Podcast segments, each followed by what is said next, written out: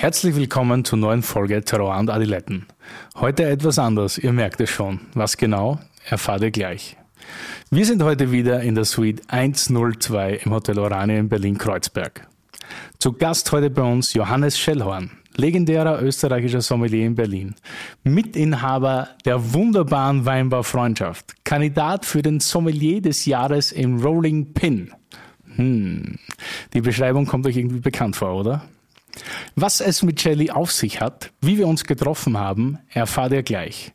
Außerdem gibt es eine Weinschnitzeljagd und eine Flasche Wein mit Kork. Verdammt.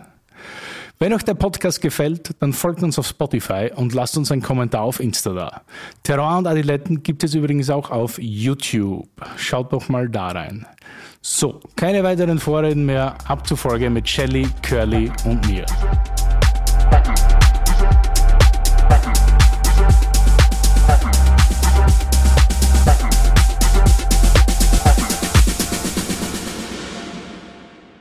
So, Freunde, wie eben schon angedeutet, ist alles etwas anders heute. Denn neben mir sitzt heute nicht Harald, sondern Curly. Hi, Curly. Hey, Willi. Curly übernimmt für eine Weile die Vertretung für Harry. Harry wurde operiert und ist leider im Moment raus. An dieser Stelle ganz herzliche Grüße, mein Lieber. Gute Besserung. Auch von mir riesen Shoutout an Harry, Legende, gute Besserung. Grasbacks und Zärtlichkeit forever. Damit bei Terror und Adiletten alles wie gewohnt weitergeht, hast du dich ja bereit erklärt, fürs Erste das Mikrofon für Harry zu übernehmen. Das ist natürlich von dir extrem cool, für Harry extrem schade. Dafür schon mal danke, mein Lieber. Und am besten, du stellst dich jetzt mal vor, damit jeder weiß, worum es eigentlich geht. Was geht ab? Ich bin Curly von Foodie und Brudi und mir hat jemand angerufen und gesagt, yo, willst du... Äh, mit Willi reden und dabei Wein trinken und ich habe gesagt, yo, das will ich und deshalb bin ich jetzt hier am Start. Normalerweise bin ich im Studio und schreibe Songs für Culture Candela oder Finch Asozial und ähm, mache auch selber Mucke manchmal. Ansonsten gehe ich auch sehr selten joggen und ich moderiere eben den Podcast Foodie und Prudi, den ihr bestimmt schon kennt, zusammen mit Brit, weil ich liebe Essen, egal was. Also, wenn es gut schmeckt. Und ich mag auch sehr gerne Wein, wenn er gut schmeckt. Und genau wie Harry habe ich keine Ahnung. Aber ich merke halt, ob er gut schmeckt. Wobei ein bisschen was weiß ich schon, nämlich, dass ich Mosel Riesling mag, Kabi for Life.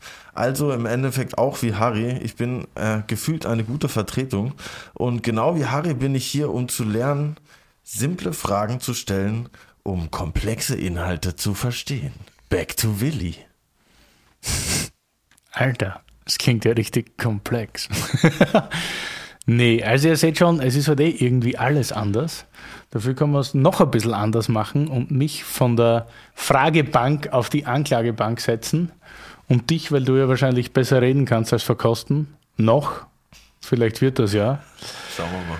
Stellst du heute die Fragen und deshalb sind Shelly und ich heute die Befragten und Curly fragt uns. Wir Judgment freuen uns of Freundschaft. Auf, ja, Judgment of Freundschaft. Also let's go zum Interview mit Curly, Shelly und mir.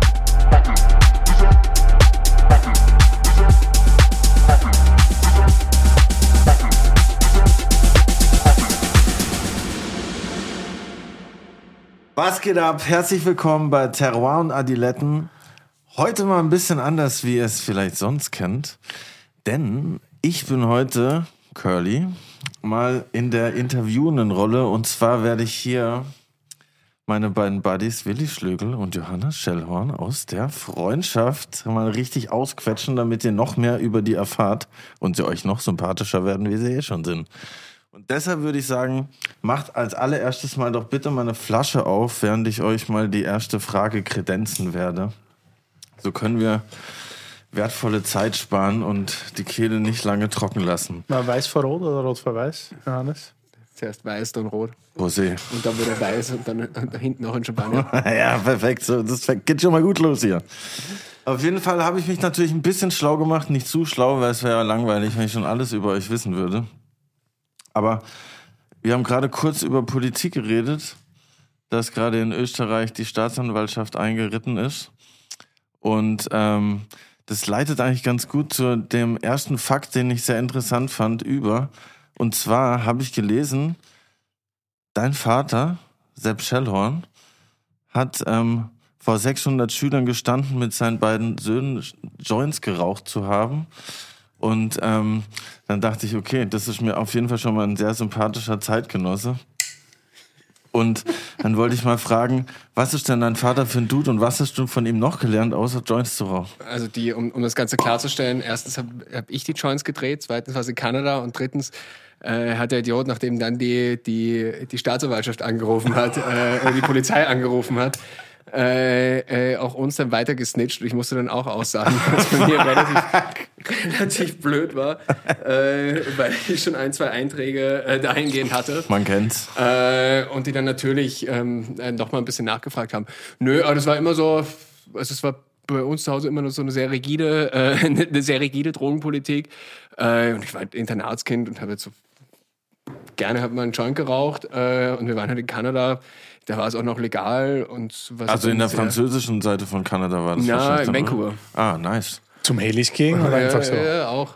Äh, und da war es halt dann, da war es legal und dann haben wir in Vancouver irgendwie einen Batzen Gras äh, gekauft und hat das so außen gefressen und gekifft zwischendurch. Geil, das klingt nach einem geilen Leben auf jeden Fall.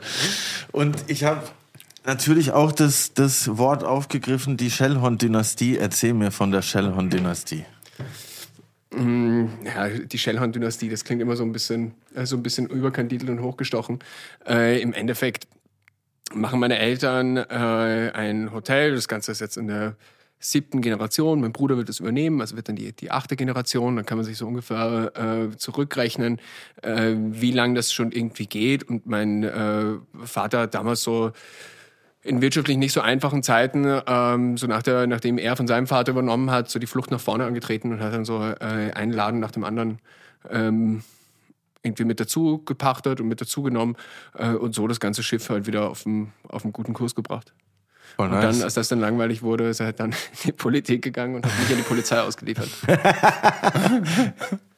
Das heißt, du bist aber schon in, also von Kindheit an in der Gastronomie und im Hotelgewerbe sozusagen aufgewachsen. Ja, ich sage immer, mein Name ist, hallo, mein Name ist Johannes Scheller und ich bin 30 Jahre alt und seit 25 Jahren in der Gastronomie. äh, äh, also es war halt schon so, äh, ist halt auch lustig. Also gerade so ein kleines Hotel am Land ist aber halt super, weil du halt sehr schnell irgendwie Verantwortung lernst und das dann irgendwie auch immer hautnah mitbekommst. Dann natürlich ähm, haben die Eltern immer sehr viel gearbeitet, dann bleibt ja auch nichts anderes über, äh, es irgendwie dort so im Hotel abzuhängen. Und es ist jetzt auch nicht so wie hier in der, in der Suite 102 im Hotel Orania, wo man dann ewig weit weg wohnt, sondern das ist ein kleines Dorf, wir haben zwei Häuser weiter. Äh, ähm, äh, bin ich irgendwie aufgewachsen.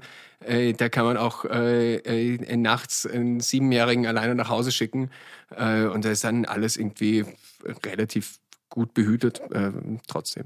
Aber es ist halt klar so. Also ich war dann auch auf einer Tourismusschule, habe da mal zwischendurch was ganz anderes gemacht. Da hatte ich dann eigentlich keinen Bock mehr auf Gastronomie und bin dann so über fünf Ecken wieder zurückgekommen. Ich sehe schon zwei Parallelen. Ich komme auch vom Dorf. Meine Mutter ist auch Politikerin, zeitweise. Und ähm, wie hast du dann sozusagen wieder zurück dahin gefunden, weil du einfach dachtest, boah, das sind meine Roots und ich äh, komme irgendwie, kommt es immer wieder auf meinen Schirm so? Nö, ich habe ein Studium begonnen äh, und habe dringend Kohle gebraucht und dann war es jetzt das, als das, das, das einfachste und schnellste, also entweder Blutspenden, Blutplasma spenden oder, äh, oder halt irgendwie dann in die Gastronomie einzusteigen. Äh, und letzteres kam mir halt dann doch so ein bisschen, bisschen nachhaltiger vor und so bin ich halt in die Gastronomie mehr oder weniger wieder, wieder zurückgerutscht und dann auch gleichzeitig ganz schnell auch zu Hause irgendwie reingerutscht und habe mir mal eingebildet, dass ich zu Hause so das Ganze übernehmen will, so mit Anfang 20. Also super funktioniert. äh, und bin dann so irgendwie in Berlin gelandet. Und dann war das Ganze auch ganz klar, dass, so, dass ich eigentlich nicht mehr, nicht mehr zurück aufs Dorf will. Und gab es für dich, ähm, es gab ja bestimmt für dich auch einen Punkt, wo du gemerkt hast, okay, Wein ist noch mehr mein Ding, wie jetzt äh, generell das Gesamtpaket äh, Hotellerie, Gastronomie. Wie gab es da irgendeinen Moment? Das ist eigentlich die Willi Schlögel-Frage, äh, die ich jetzt stelle. Was, was war der Moment, wo du gemerkt hast, der Wein ist mein Wegbegleiter ab jetzt? Ähm, ich habe das schon immer, ich war ein wahnsinnig schlechter Schüler äh, oder schlecht von den Noten, ähm, weil ich unfassbar fauler, lernfauler Typ immer war. Ähm, und ich habe mir war mir relativ früh als Kind schon bewusst, dass ich ein sehr fotografisches Gedächtnis habe und vor allem sehr fotografisches Gedächtnis, nicht nur auf Bilder, sondern vor allem auf Geschmäcker. Ich habe in, in, in Graz damals studiert, äh, fährst halt in die Südsteiermark saufen und nach irgendwie 300, äh, 300 Spritzer, also die österreichische Variante der Schorle, äh, trinkst halt irgendwann auch einen ordentlichen Wein und ich konnte das dann so unbewusst dann immer wieder ranziehen und mit irgendwas vergleichen. Und weil ich dann eben in der, in, in der Gastronomie gearbeitet habe, fand ich es dann immer ganz super, wenn du so im Restaurant arbeitest, dann gibt es halt immer so die, die Chefs raus, also die, die, die Kellner und die Comedy raus, das sind so die, die Hilfskellner. Äh, und da gibt es aber immer einen, der da so drüber steht. Und das ist halt meistens der Sommelier. Und ich fand das immer so mega beeindruckend. Erstens hat das immer so ausgesehen, als würde er nichts arbeiten, sondern immer nur so mit, mit den Leuten plaudern. Das fand ich schon mal geil. Äh, zweitens hat, hat hat der immer in jeder, in jeder Restaurantbrigade so eine ganz, so, so, ein ganz anderes Standing und ist dann immer, hat auch meistens eine andere Uniform. Also ist dann der, nicht der, der irgendwie so eine, eine Kutte anhat, sondern einen Anzug und Krawatte. Das fand ich so lustig und habe dann auch mit sehr guten, mit sehr guten Sommeliers zusammengearbeitet und habe dann einmal gefragt, so wie, wie, wie machst du das? Und sagte, na, wenn du irgendwas verkaufen willst, dann musst du halt alles drüber wissen. Und das habe ich mir dann so zum Ansporn genommen und habe so Ausbildung nach Ausbildung irgendwie durchgeboxt. Und äh, hast dann aber wahrscheinlich erst in Österreich angefangen mit der Ausbildung und ja, ja, ja. Ich habe in Österreich angefangen und es sind so zwei, zwei duale Module, so ohne jetzt zu technisch zu werden, und war dann dort fertig und dachte mir so, Alter, ich fühle mich überhaupt nicht fertig. Es ist so jetzt so ein erster Schritt und war so ein bisschen lost und habe dann so weitergemacht mit der äh, mit der internationalen Geschichte, habe mir dann mal eingebildet, so ich will Master Sommelier werden äh, und was, dann, was meinst du mit Master Sommelier? Sorry. Ähm, Master Sommelier ist vom Court of Master Sommeliers. Ähm, die sitzen in, in, in London, in Großbritannien. Äh, und ist eigentlich so eine mega krasse Ausbildung. Also da gab es damals zu einem Zeitpunkt, als ich da angefangen habe, gab es 200, knapp über 200. Jetzt gibt es fast 300 davon. Äh, und es ist so eine sehr ja, schon so eine, eine, sehr kompetitive Geschichte. Da geht sehr viel um Wissen. Es geht aber, glaube ich, mehr um wie viel du wert bist, so für eine gewisse Zeit von deinem restlichen Leben auch zu opfern. Und ich hatte halt damals nichts Besseres zu tun. Äh, und habe das irgendwie angefangen und fand das auch lustig. So ein paar Wettbewerbe auch gemacht ähm, und habe das dann erst so umdenken begonnen, als ich nach Berlin kam und das dann einfach nicht mehr äh, nicht mehr drin war, äh, das irgendwie mit einem mit ordentlichen Sommelier-Job äh, in einem Sterneladen miteinander unter den Hut zu bringen. Und wie war denn der Weg nach Berlin, gab es noch irgendeine Zwischenstation oder war es direkt? Nö, also der Weg war so, ich habe ähm, hab Billy Wagner kennengelernt auf einem, äh, auf dem Sommelier Summit, das ist so die wichtigste, der wichtigste Branchentreff.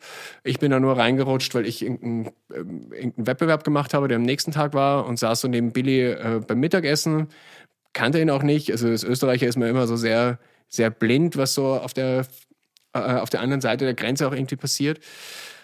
Auch weil aus österreichischer Sicht Deutschland jetzt auch nicht so der kulinarische, äh, der kulinarische Backflip auch ist. Ähm, no front. und, und dann saß halt neben Billy beim, beim, beim Essen und Billy meinte so, ja, und er sucht irgendwie einen Kommissommelier und äh, wenn ich irgendwen habe, dann soll ich doch seinen, seinen Kontakt weitergeben und hat mir seine Nummer gegeben.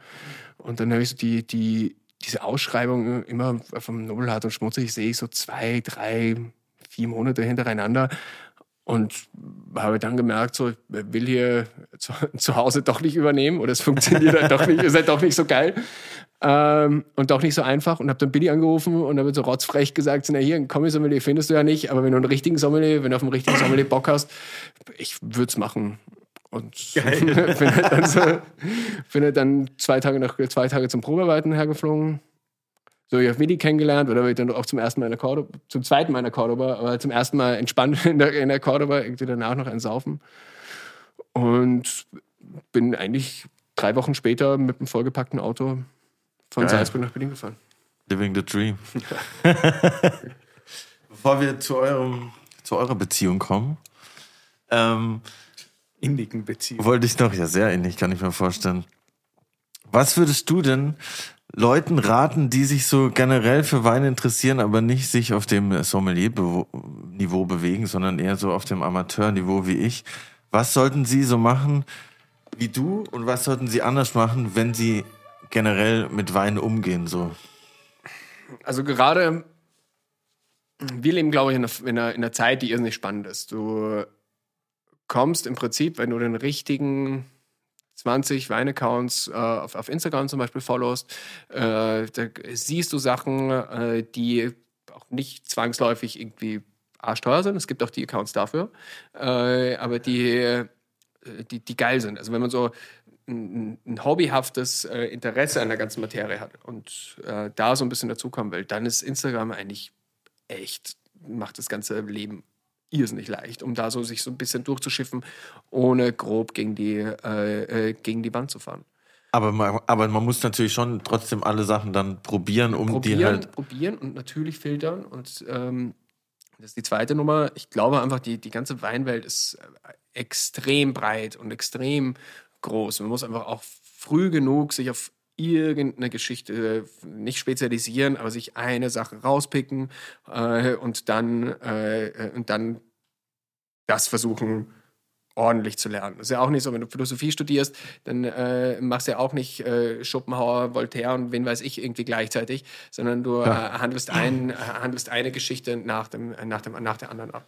Also du würdest so raten, dass, dass ich jetzt zum Beispiel sage, okay, ich check mir jetzt mal eine Region von Frankreich richtig rein und guck, was ich da gut finde. Und wenn ich da das Gefühl habe, ich habe ein bisschen einen Plan, gehe ich den nächsten Step Ge sozusagen. Gehst du zum nächsten. Also Frankreich ist vielleicht äh, gleich mal eine ziemlich, eine ziemlich große Herausforderung, aber zum Beispiel so für die meisten, die trinken halt irgendwie einen Riesling von der Genossen, von der Kellergenossenschaft XY äh, äh, abgefüllt, äh, äh, abgefüllt, wenn man Glück hat in Deutschland.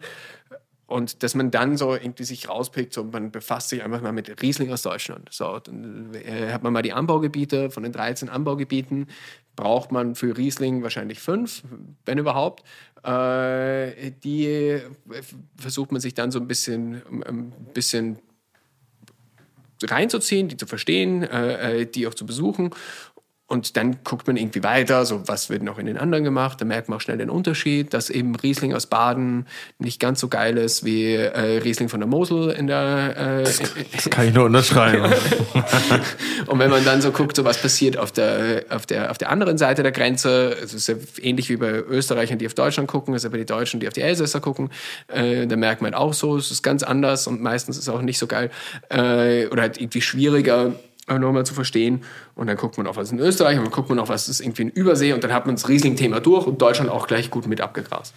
Und dann hat man so einen Baustein sozusagen in an, seinem. An, dem man dann, an dem man dann aufbauen kann. Und wenn man dann so guckt, man, man guckt sich Frankreich an und selbst wenn man dann irgendwie hingeht und, äh, äh und uns Bordeaux lernt, dann kann man auch so ganz blöd gesagt, so das Bordeaux im Aufbau mit Deutschland vergleichen und vergleichen nicht darum, dass es irgendwie dasselbe ist, sondern einfach nur die Unterschiede, die Unterschiede rausarbeiten, wie Appellationen aufgebaut sind. Ähm, wie die Etiketten aussehen, warum sind das andere Flaschen?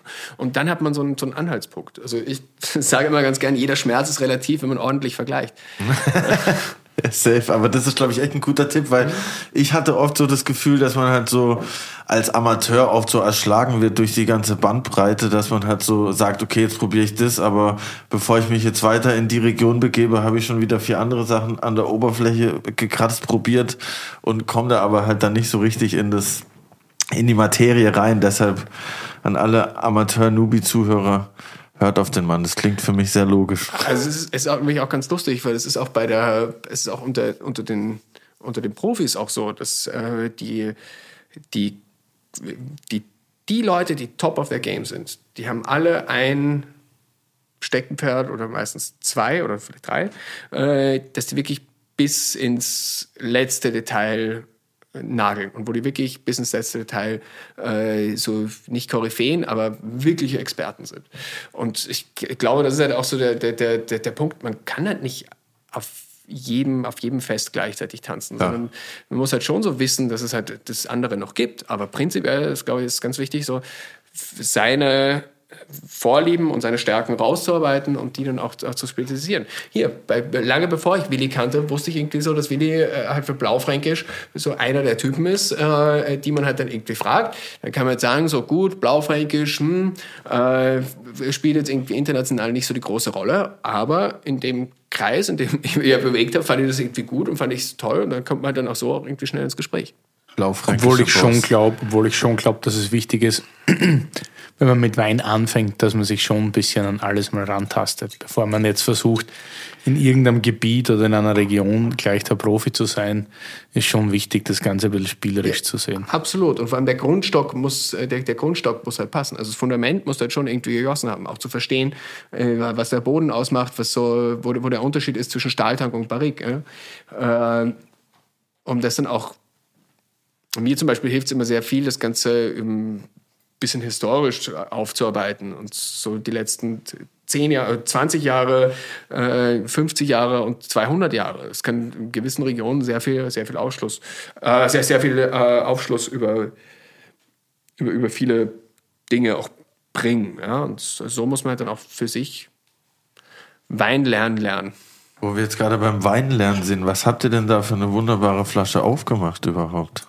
Ja, wir sind sich gerade nicht sicher, ob er korkt oder nicht. Korkt. Curly, Wein, das Wörterbuch. Heute der Korkfehler. Der am häufigsten vorkommende Fehler im Wein ist der Korkton. Dabei verursacht die chemische Verbindung 2,4,6-Trichloranisol, auch TCA genannt, einen muffigen Geruch nach nasser Pappe. Der Grund, warum die chemische Verbindung in den Korken eingetragen wird, ist immer noch unklar. Um zu vermeiden, dass Weine durch TCA verdorben werden, haben sich alternative Verschlüsse wie der Drehverschluss etabliert.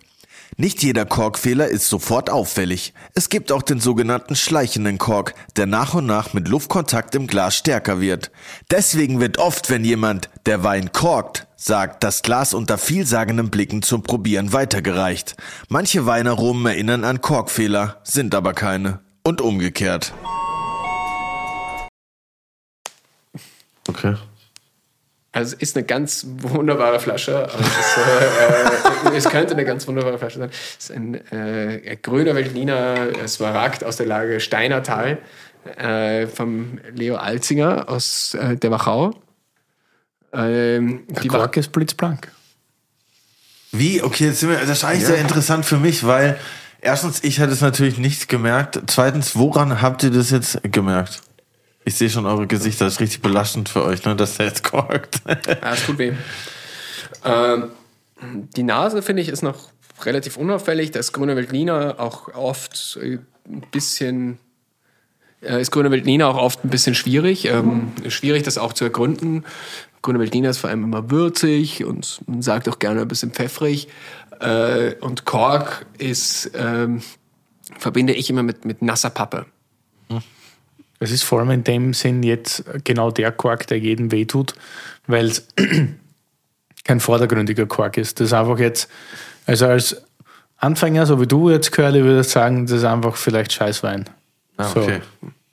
Der ist kurz, der ist hinten bitter, der ist ein bisschen, der strahlt nicht, weißt du? Und, und wenn ein Wein ja. nicht sinkt, das hat einmal der alte Kracher gesagt zu mir, wenn ein Wein nicht sinkt, dann hat er einen Kork. Dann finde ich ihn aber auch halt blöd. Halt Und ja, das okay, ist das Problem, krass. leider. und, und das ist halt immer so. Ich habe nochmal, um, um nochmal zurückzukommen, ich habe durch, so ein, durch so eine Flasche habe ich meinen Job im Nobelhart und Schutzrecht bekommen. Erzähl. Äh, Probearbeiten und äh, Billy hat mir irgendwie eine Flasche Wein hingestellt und der hat irgendwas Tolles aufgemacht, keine Ahnung, was es war, und stellt mir so ein Glas hin und sagt so, hier, probier. Und dann trinke ich so runter und gucke ihn an und sagt so, es korkt. Und sagt er, nö, es korkt nicht. Und dann sagt er, hier, guck mal, mach noch eine zweite Flasche auf. Äh, ist ja ganz Gummi. Ich penne eh beim Freund, dem muss ich eh irgendwas in die Küche stellen, äh, ist das Dankeschön. Und wenn die, wenn die genauso schmeckt, dann nehme ich die mit. Der säuft das schon. Äh, und dann macht Billy die zweite Flasche auf, guckt mich an, reißt mir das Glas aus der Hand, schüttet es weg und dreht sich um und läuft weiter. Ja, das ist halt, das ist natürlich schon, weil ich war auch schon ein paar Mal dabei, wo dann die Flasche gekorkt hat im Restaurant und dachte mir, okay, Bruder, wie hast du das jetzt rausgefunden? Aber okay. Das ist anscheinend nochmal eine, äh, eine Folge für sich, die Kork-Folge. Ja. ja, aber es ist ja im Prinzip so, das ist ja wieder genau die, genau die Geschichte mit, äh, äh, die, die den, den Experten oder die, den, den, den Job des Sommeliers dann auch ein Stück weit rechtfertigt. Es ist ja genauso, äh, wenn, du eine, wenn, wenn, du eine Platte aufnimmst und du hast dann irgendwie ein Störgeräusch drin, Safe. das du mit dem Mischen nicht wegbekommst, dafür zahlst du ja einen Typen, der dir das Ganze, der dir das Ganze mastert. Ja, voll. Aber das ist genauso nervig, das stimmt. Wenn man irgendwie irgendwas vergisst oder ein Brummen auf der Aufnahme hat und das ist genau die Aufnahme, die man nehmen will, so. Und du machst dann so ewig am Equalizer rum, bis es irgendwie erträglich ist, dass man es überhaupt benutzen kann. Aber trotzdem ärgert es dich. Und so ist der Quark. So. Da trinkst du einen Schluck und, die Fla und irgendwie redest du dir ein, ah nein, es quackt nicht, weil du den Wein so gern hast. So. Und am, äh, beim nächsten Schluck wieder so, na scheiße, das sinkt nicht. Beim nächsten Schluck, ja, aber das muss dann da.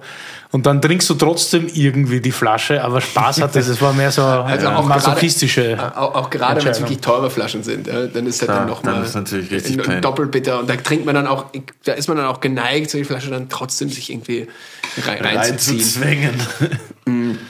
Ich wollte eher noch sagen, man darf auch nie den Fehler machen, wenn man dann so eine zweite Flasche aufmacht und die vielleicht nur zur Hälfte trinkt, dann so die halb gute und äh, die, die, die halb schlechte und die gute zusammenzuschütten, dann hat man zwei schlechte. Das stimmt, ja. Ja gut, wenn die eine korkt, dann die wollte ich eigentlich erst später aufmachen, aber dann kommen wir halt direkt zu meinem äh, wunderbaren Kabi, den ich Oh, äh, Verzeihung. extra für Willi mitgebracht habe. Bist du auch so ein Kabi-Fetischist, wa? Ich bin auf jeden Fall ein, äh, ein Sprite, aka Kabi-Fetischist auf jeden Fall. Und naja, also ich muss halt sagen, das ist halt so irgendwie. Dadurch habe ich halt so richtig niceen Zugang, ehrlich gesagt, zum Weintrinken gefunden, weil das für mich als Süßliebhaber irgendwie so die perfekte Mischung aus fresh und nicht zu schwer irgendwie war. Und mittlerweile bin ich da schon so ein bisschen drauf hängen geblieben, muss ich leider sagen. Du ja nicht so, Willi, wie ich gehört habe. Ich mag Kabinette schon gern, aber ich habe heutzutage oft ein Problem mit äh, zu süßen Kabinetten. Also mit dem Goldtröpfchen hier. Es geht. Boah, ist schon aber ist schon krass süß, findest du? Äh, Ja, ja, also das ist schon so. Also das ist tipptopp gemacht, so.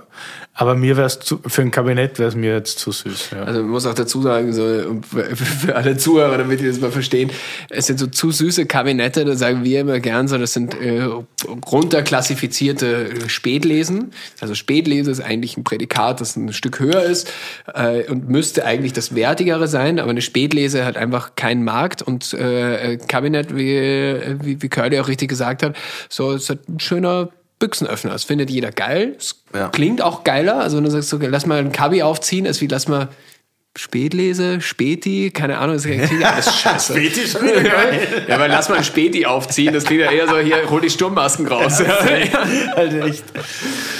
Läuft. Aber woher, das hat mich immer schon interessiert, jetzt wo ihr hier seid, kann ich da fragen, woher kommt die Bezeichnung Kabinett? Woher die kommt? Aus dem deutschen Maingesetz. Ja aber die, die, der Begriff, Aber was, ist der ein- Begriff was für einen ein, Ursprung hat. ein Kabinett? Keine Ahnung. Ah, warte mal, da gibt es ein sehr gutes Zitat. Jetzt hab ich euch Warte mal, es gibt, es gibt ein sehr gutes... Weißt du das? Nein. Super. Ah, scheiße. Jetzt stehen wir da wie die Folter. Nein, nein, pass auf. Pass auf, es gibt, es gibt ein sehr Kuschnick gutes- weiß einen Moment. Es gibt ein sehr gutes Zitat. Ich, ich meine, es ist von Helmut Schmidt, der gesagt hat, wer fünf Flaschen im Keller hat, hat nicht viel. Wer fünf Flaschen im Kabinett äh, äh, äh, hat, hat einen schönen Abend. Also so müsste es sinngemäß sein. Aber Ich glaube, ich habe es ver vergeigt, weil es nicht von Helmut Schmidt war. Das habe ich vor kurzem gelesen, fand ich glaube, nämlich sehr ja, schön. ja. Und ich glaube, das Kabinett auch daher kommt. Weil Das würde ich mal, würde ich mal laienhaft behaupten. Weil, was ist denn der, der grundlegende Unterschied jetzt zwischen einer Spätlese und einem Kabinett? Ist es, gibt es da Einfach der, eigentlich der einen? Zuckergrad in der Traube. Der Zuckergrad. Also Genau, das Spätlese bei der halt Lese. Richtig, ist einfach ein höheres Prädikat. Die weniger Spätlese hat mehr. Zucker, mehr Brix. Zucker bei der Lese. KMW, wie immer man das nennt. Ja. Also ist die Spätlese im Prinzip süßer noch. Eigentlich ja. Eigentlich ja. Aber eigentlich auch nicht. Naja, weil es sich so ein bisschen überschneidet mit den Zuckergradationen bei Kabinett und Spätlese. So. Du ist Gla- Glas- Glas halb voll, quasi Glas halb sehr leer. trockene Okay. Spätlesen machen und da geht es halt auch um, um die Säure, wie hoch die Säure dann in dem Wert ist. Und teilweise trinken sich halt sehr trockene, säurereiche Spätlesen trockener als säurearme und süße Kabinette. Okay, Also das ist mein Problem, weil halt oft diese süßen Kabinette mehr Punkte kriegen oder beeindruckender sind, weil du halt gleich ein Maul voll Wein plötzlich hast. Ja. Aber wir trinken halt Kabinett deshalb gern und deshalb glaube ich, ist auch die Renaissance da oder sollte, oder das war ursprünglich, glaube ich, die Idee, dass man Kabinett wieder geil macht, weil es halt ein unkomplizierter, toller Trinkwein ist. Ja. Und in der Süße die der jetzt wieder hat, so, ich meine, das ist tadellos ein sehr guter Wein, da kann man jetzt nichts sagen. Aber da will ich mal die Flasche jetzt nicht sofort reindonnern. Dann ich drei Glas und Ist schon, ist schon sehr süß auf jeden Fall. Also ich würde jetzt auch sagen, dass ich jetzt nicht die ganze Flasche am Stück ballern würde, aber so zwei Gläser sind, sind schon. ist natürlich fresh auch jetzt irgendwie. Jahrgang 18, ein bisschen wärmer. Da war es warm, das habe ich mir gemerkt. Ja. Das ist ja als, äh, auch aus der österreichischen Perspektive kann man das auch so sagen, so äh, deutscher Wein hat in Österreich ein relativ schweres Standing, weil so aus der Sicht auch immer alles süß ist. Äh, und auch das jetzt mittlerweile bessert sich das auch, aber früher war es halt immer so, alles, was man in Deutschland, aus Deutschland bekommen hat, war dann irgendwie ein süßerer Kabinett oder eine Spätlese oder irgendwie so eine Auslesengeschichte. Ähm, und es da auch dann einfach sehr schnell auch irgendwie kompliziert dann auch wird. Also wenn trocken draufsteht, dann ist es halt trocken, aber wenn halt nicht trocken draufsteht, dann kann es halt von äh, ein bisschen halbtrockener bis, äh, bis äh, sehr lieblich äh, äh, sein und feinherb ist dann sowieso so eine Gummibezeichnung, die da noch irgendwie mit drin hängt. Ähm, und das ist dann auch so ein bisschen, ein bisschen schwieriger zu, zu, zu überreißen und zu kneißen. Also so ein, was mir immer hilft bei, bei solchen Geschichten, das habe ich ja oft, wenn, wenn ich irgendwie eine Flasche, eine Flasche ziehe für einen Gast und da will halt was, äh, was ein bisschen Süßeres, das ist ganz oft so der Blick auf den Alkoholgehalt, der so ein bisschen darüber aussagt, ob das ein bisschen eine süßere Spätlese-Kabi-Variante ist oder Also weniger Alkohol, süßer. korrekt. Häufig ja. Häufig ja. Willi ist heute der Ausnahmemann. Aber. Ja, das, Naja, hier, das, natürlich hier, das hier ist genauso, eine, ist genauso eine Ausnahme. Warmes Jahr, dadurch generell eine höhere Graduation. 9,5 Alkohol ist für, ein- für, für ein Kabi äh, von der Mosel okay. Ähm, ist wahrscheinlich auch, wenn man da jetzt einen 19er oder, äh, oder äh, einen 13er oder was weiß ich irgendwie daneben stellt, ähm, mit gleich viel Alkohol wäre es auch süßer, äh, aber weil das warme Jahr mit dazu kommt, Und es ist aber auch kein automatischer Trugschluss, weil es gibt ja Trockenbeeren auslesen, das süßeste, also die süßeste Gradation, die 14 Alkohol haben. Ja? Ah, okay. Das ist halt, wenn du so viel Zucker hast und auch so viel vergehrst, aber trotzdem noch immer so viel Zucker da ist, dass es so süß ist, dann ist es halt, ja, dann Also hast für du die- aber wieder viel Alkohol. schon. Für die Zahlencracks, da gibt es eine sehr gute Formel über potenziellen Alkohol. Let's go. Ja, nee, ich mag das jetzt nicht. Aber deshalb finde ich auch immer, weiß ich nicht, einfach zu sagen, dass für die Anfänger jetzt vielleicht ein bisschen schwierig, aber deshalb müssen die auch weiterhin Terroir und Adiletten hören. Ganz Bleibt einfach. dran, Leute. Wein ist nicht unkompliziert. Ja? Wein ist kompliziert und Wein ist komplex und man muss sich mit Wein auseinandersetzen, um, um in diese Dimension einfach zu gehen. Natürlich kann man sich täglich auf Flaschen aufmachen und die trinken und das ist dann unkompliziert, hurra. Aber wenn man sich so wie du jetzt, Curly, als Anfänger damit auseinandersetzen will, dann geht das nicht einfach nebenbei, sondern da muss man halt hier und da, und das ist auch unser Berufsstand, weil so viele glauben immer, ja, super, Sommelier, ihr sauft euch jeden Tag an und dann kennt ihr euch so toll aus über Wein. Na, ist nicht so, ja. Wir studieren sehr viel, wir haben beide was studiert, also studiert, oder? Sind dabei. Wir haben uns beide bemüht. Ja, und also auch diverse Ausbildungen und so weiter gemacht. Und es ist eben nicht so, dass das alles so nebenbei locker und easy geht. Nein. Voll. Natürlich ist es so, dass du dass das Praktische, so wie beim Autofahren, wichtiger ist wie die Theorie, ja. Also wenn ich in einem Weinbaugebiet bin, dann kann ich mir wahrscheinlich besser vorstellen, warum der Wein so schmeckt, wie er schmeckt.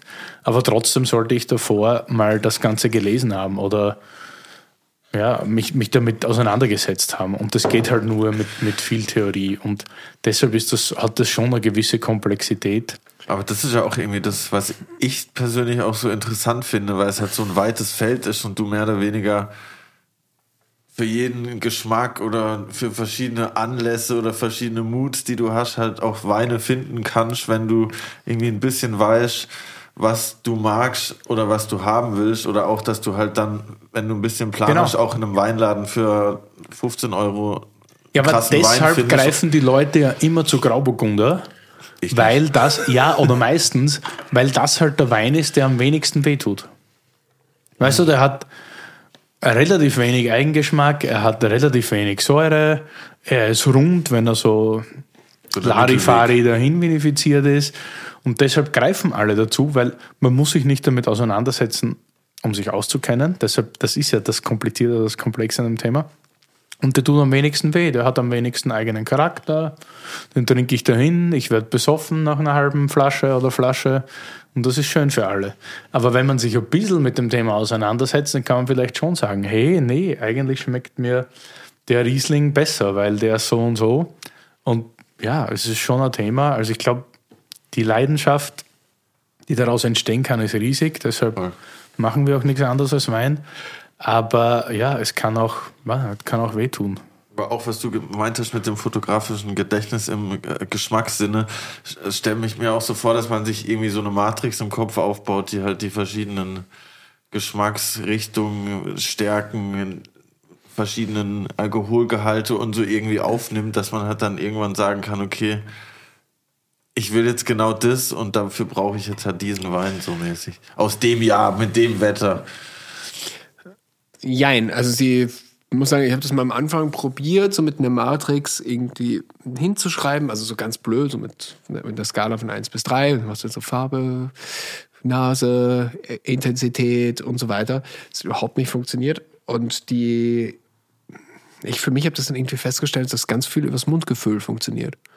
Ähm, und ebenso über die, wenn ich Wein beschreibe, beschreibe ich das dann auch oft für, oft für meine Mitverkoster und manchmal auch für Gäste ein bisschen zu kryptisch, weil ich ganz oft über die, über die Gaumenmitte und über die, über die Zungenmitte auch irgendwie spreche.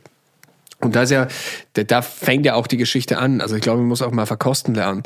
Was zum Beispiel der größte, was immer der größte Fehler ist, man schenkt irgendwie einen Probeschluck aus äh, und dann ist so ein Probeschluck, der wird dann nur so mit den Lippen irgendwie benetzt und so ganz blödsinnig dann irgendwie so herumhantiert und vielleicht noch irgendwie an die zwei Tisch- oder an den Tischnachbarn dann irgendwie weitergegeben, der dann auch nochmal die Lippen benetzt.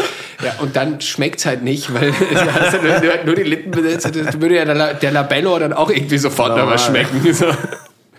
Vanille. Äh, sondern du musst halt schon irgendwie einen ordentlichen, äh, einen ordentlichen Schluck nehmen und äh, den halt einmal wie beim Zahnarzt irgendwie über die, äh, über die, über die Mundhöhle galant gleiten lassen äh, und den dann halt entweder wieder ausspucken oder Und ich glaub langsam am teilweise befördern. Und ich glaube auch einen zweiten, weil ich glaube, der erste ist so einmal, na wirklich, so wie du ein Glas avinierst, ist glaube ich auch der Mund zu avinieren, weil du hast ja vorher irgendwas anderes drin und deshalb ist der erste Schluck, glaube ich, nie der, der dich Moment befriedigt. kurz, was heißt ein Glas avinieren? Ein Glas avinieren heißt, dass du einen Schluck Wein reingibst, also wirklich einen kleinen, und das Glas mit dem Wein, den du danach trinken willst, oder auch mit einem anderen, einmal ausspülst, weil ein Glas immer irgendwelche komischen Rückstände hat. Also du, Eigengeschmack hat sozusagen bisschen. ja, du kannst das, was da entweder ist noch ein bisschen so ein Spüli drin oder Staub, ein dreckiges Folierfetzel, das noch nicht anständig gewaschen oder whatever. Also und deshalb ist es immer sicherer, du spülst, dann, spülst das Glas kurz aus mit Wein und ich glaube, der Mund funktioniert genauso. Also wenn du da vorher Das mal, glaube ich ja. ich glaube, das schmeckt immer Macht erst beim zweiten Schluck. Und, und da kommt man auch noch dazu, äh, das sind dann nochmal so die, die, die länderspezifischen Geschichten. Also wenn man mal so drüber nachdenkt, über seinen, seinen, seinen täglichen Ablauf äh, von morgens bis spät, da gibt's eine Geschichte, die ist in, äh, in, in Südeuropa gleich wie in Nordeuropa, die ist gleich auf der Südhalbkugel, die ist äh, bis irgendwie über den Äquator nach Alaska, das ist, ist Zähneputzen. Und wenn man ähm, so mal nachguckt, äh, und jeder hat sicher schon mal im Urlaub die Zahnpasta vergessen und man holt sich irgendwie eine Zahnpasta äh, äh, dort vor Ort, Nicht noch einmal. dann, dann schmecken, die, schmecken die Zahnpasten ganz oft ganz anders. Also entweder extrem salzig, scharf, auch oft irgendwie langweilig, je nachdem, wie man sozialisiert ist. Und das ist halt dann schon so, so, ein, ähm, so eine Geschichte. Man wird diese, die, dieses Grundprodukt, das man zweimal täglich am Gaumen hat, es ist so routinemäßig, man schmeckt, wird man wahnsinnig gewohnt und das setzt Ja. dann irgendwie eine, setzt Kommt dann halt auch irgendwie immer darauf an, wie oft und wie genau man sich die Zähne putzt.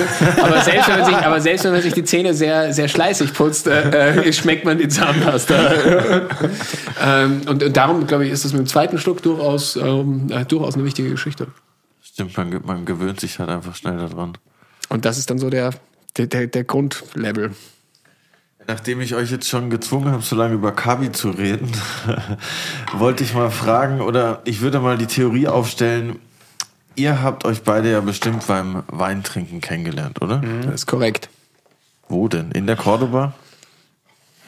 ja, tatsächlich in der Cordoba, ja. Als Johannes seinen Probetag im Nobelhart und Schmutzig hatte. Also hat sich sozusagen Also alles wir haben uns erst in Deutschland kennengelernt. Oha. Zwei Österreicher lernen sich in Deutschland kennen. Genau, genau. Das kann eigentlich nur schief Wie gehen. geht's weiter? Wie geht's weiter? Wir sind dann halt Freunde geworden übers Trinken.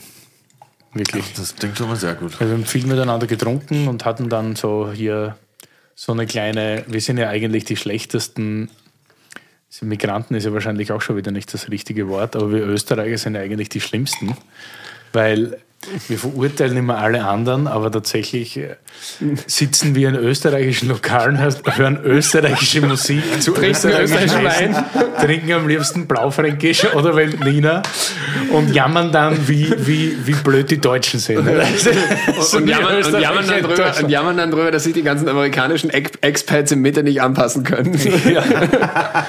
Genau so. Und äh, ja, und so sind wir halt dann irgendwie verwandelt, wie, wie das halt so ist. Keine Ahnung, wenn man als Österreicher irgendwo anders ist. Und dann, ja, dann hat der Johannes so ein bisschen aufgehört mit dem Nobelhart und ich ein bisschen mit der Cordoba. Und dann hatten wir irgendwie die tolle Idee, gemeinsam eine Weinbar zu eröffnen. Also auch so eine klassische Rauschgeschichte. So, äh, lass eine Bar aufmachen. Ja, Lass Genau. eine Bar aufmachen. Und, und initial gezündet hat das auch der, der Stefan Landwehr vom Grill Royal, der die Immobilie hatte und der auch mit uns das machen wollte. Und dann haben wir gesagt, hauen wir uns alle auf ein Backel, wie man so schön sagt, in Österreich.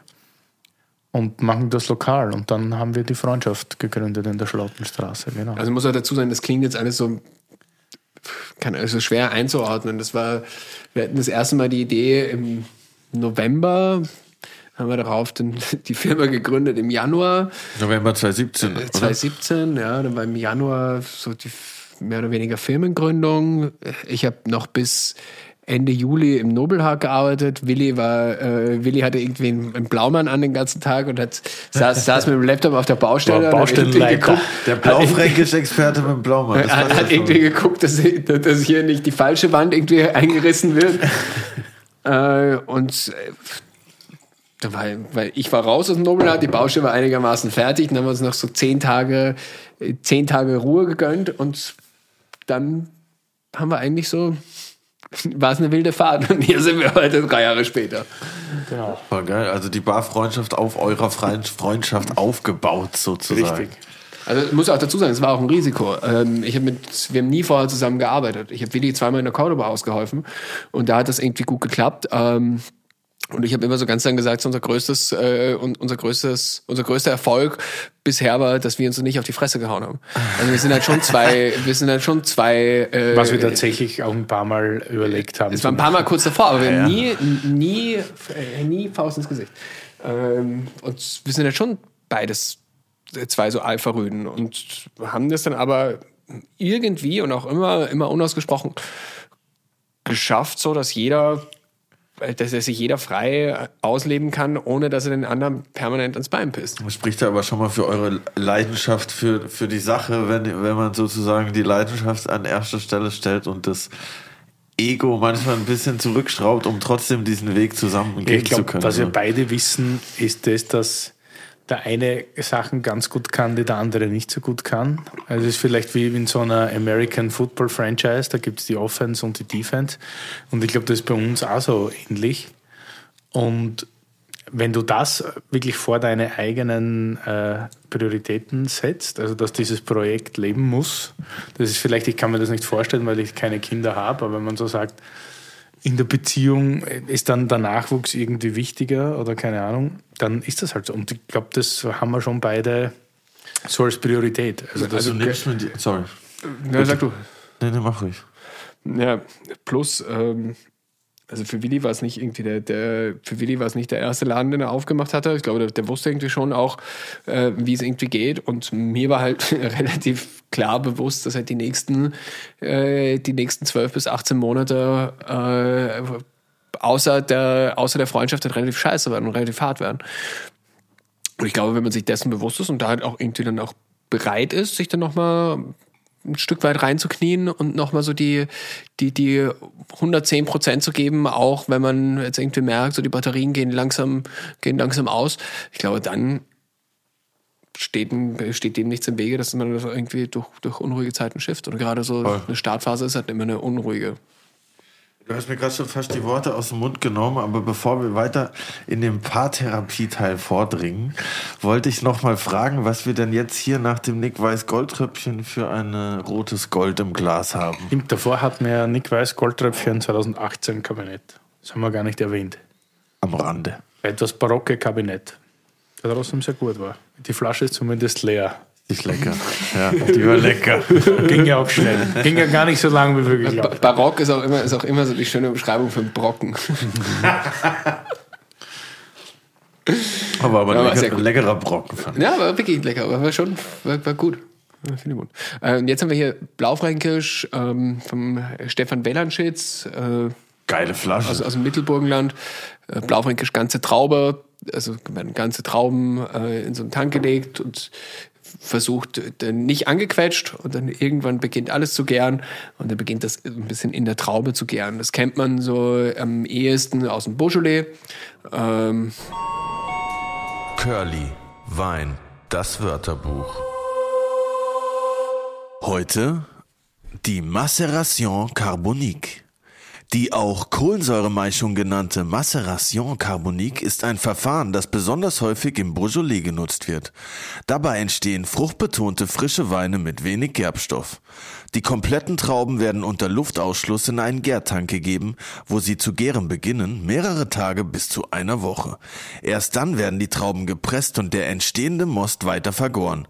So hergestellte Weine sind meist unkompliziert und jung trinkbar. Der Franzose sagt dazu auch Vin de soif. Saufwein.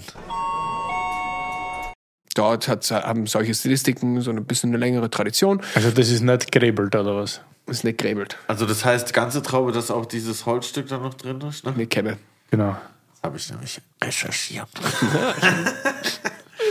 Der junge Mann bereitet sich vor. Na, erst.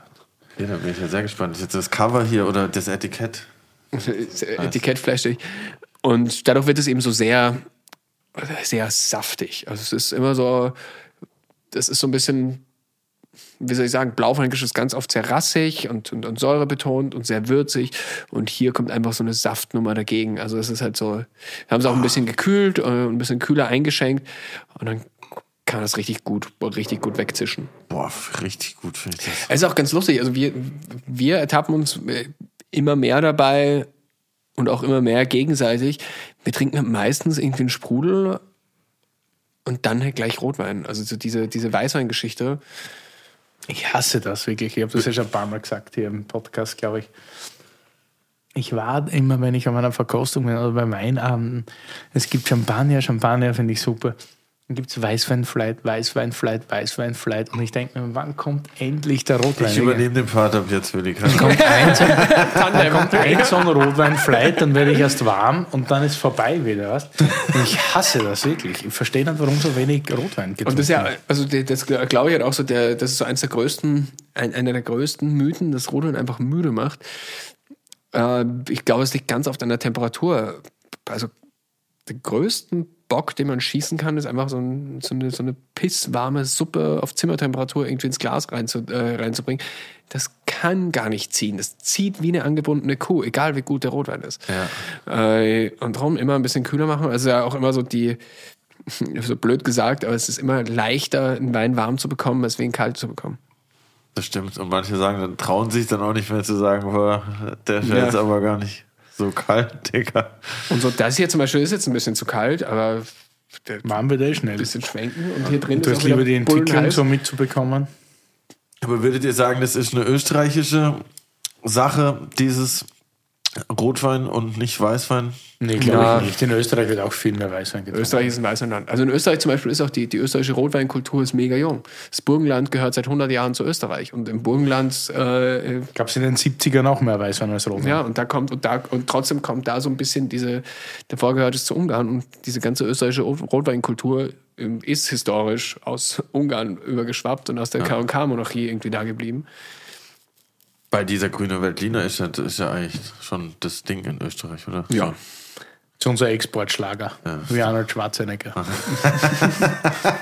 Ja, müssen wir mal eine grüne Special Edition Ja, es, gibt, es gibt ganz geil, es gibt von äh, es gibt einen Winzer in Krebs, der, der, der, der Salomon und der hat ein zweites, Bert Salomon hat ein zweites Weingut in, in Südaustralien. In Australien, ja. Und der hat das in einem Magnum gefüllt, ich glaube, füllt er immer noch und die heißt The Governator. Und da ist so, so ein gezeichnetes Bild von Arnold Schwarzenegger. Also das ist richtig schön, das ist richtig wirklich sehr muskulöser und sehr so ein bisschen. Ja, da brauchen wir auch eine Magnumflasche für, Ja, um die das gibt's, Bild die, drauf gibt's, machen. gibt's auch nur in der Magnum. so. Geil. Governor, Governor oder Governator? Ich glaube Governator heißt es. Ich kenne nur Altos. Governor Sauvignon, oder?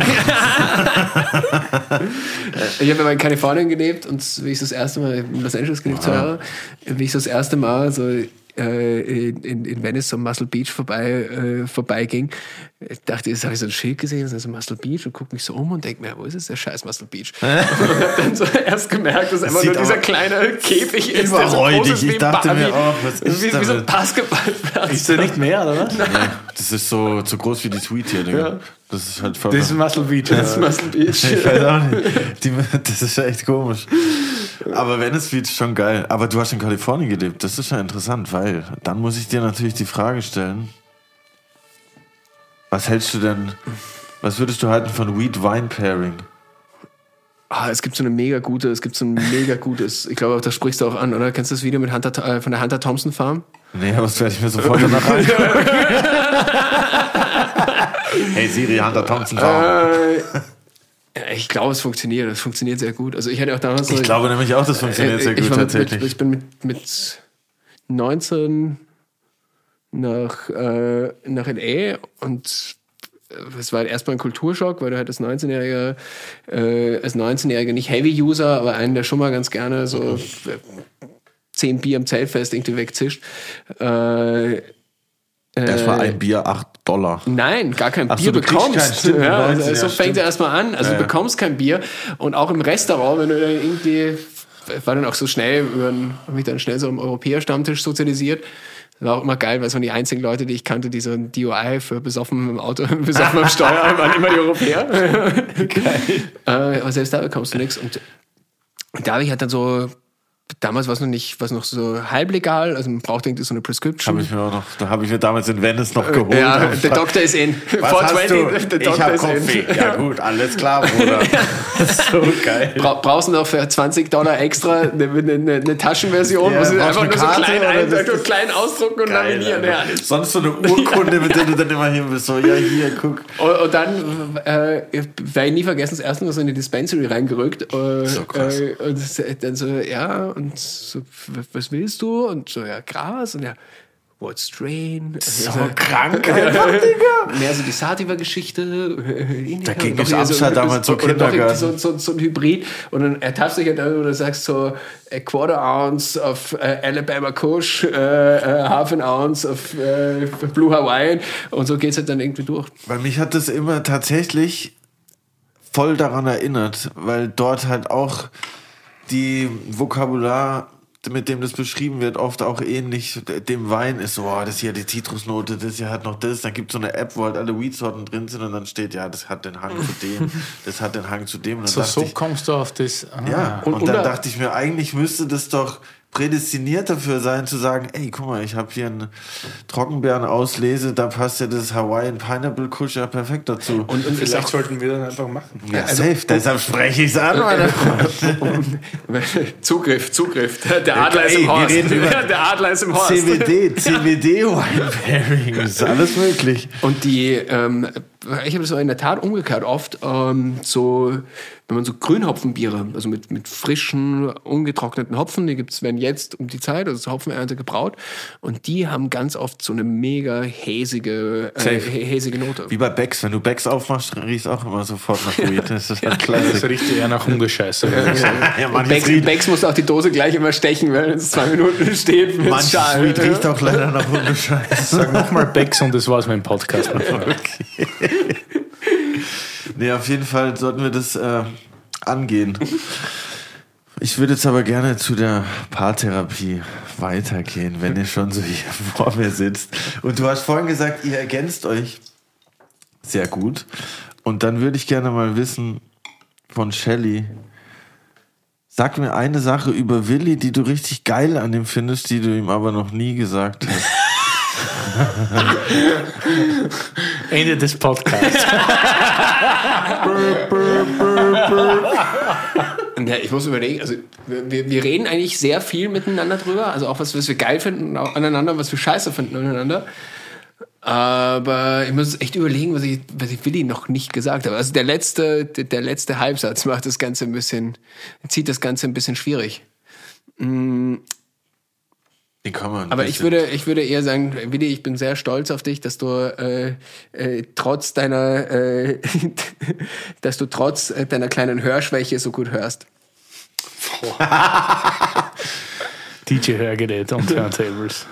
Wir haben eine Strafe bekommen, Silvester, es kam die GEMA rein, weil wir beim ersten Silvester haben wir Flyer gemacht. Die GEMA kam rein. Na, pass auf, Schuldet ihr mir Geld? Und dann pass auf, wir haben Flyer gemacht und dann war so Silvesterparty in der Freundschaft, spielt DJ Billy Hörgerät und als Support Schelinski und da war so um halb elf wurde es halt voll und dann kam halt so ein Typ rein mit so einem GEMA-Ausweis, haben wir ja irgendwie ausgefragt, so wie groß der Laden ist.